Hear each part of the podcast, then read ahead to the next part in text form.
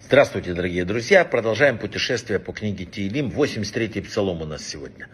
Э, это псалом очень важный. Это псалом военный.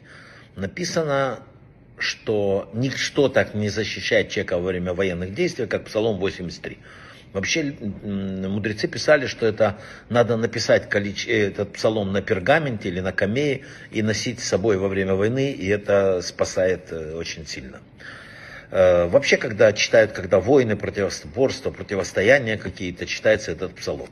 Это великий псалом, он рассказывает о последних днях, которые будут в мире, согласно пророчествам перед приходом Машеха и уже конечным избавлением.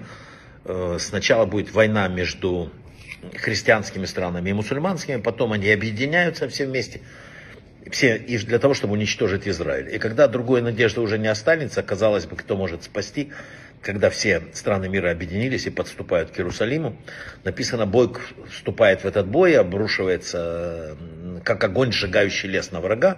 И эта битва уже последняя, воцарит Всевышнего, его помазанника написано на земле, и все народы, написано, уже примут царство Бога как верховную власть. То есть этот псалом описывает не только войну, но и положительный исход из этого. Что еще пишут про этот псалом? Пишут, что он от врагов и недоброжелателей, которые хотят вам навредить, чтобы все их планы врагов спутались, не реализовались. Э, вот э, читают этот псалом, и э, Натан из Бреслова э, все, все время, раб Натан, все время советовал этот псалом именно с такой каваной, с таким направлением и читать. Есть уникальный второй посук. Здесь образовывается очень великое имя, которое помогает для легких и благополучных родов, и для того, чтобы забеременеть. И мудрецы советуют читать псалом э, именно кому это нужно, с кованой на вот второй э, посук, именно с такими вот мыслями.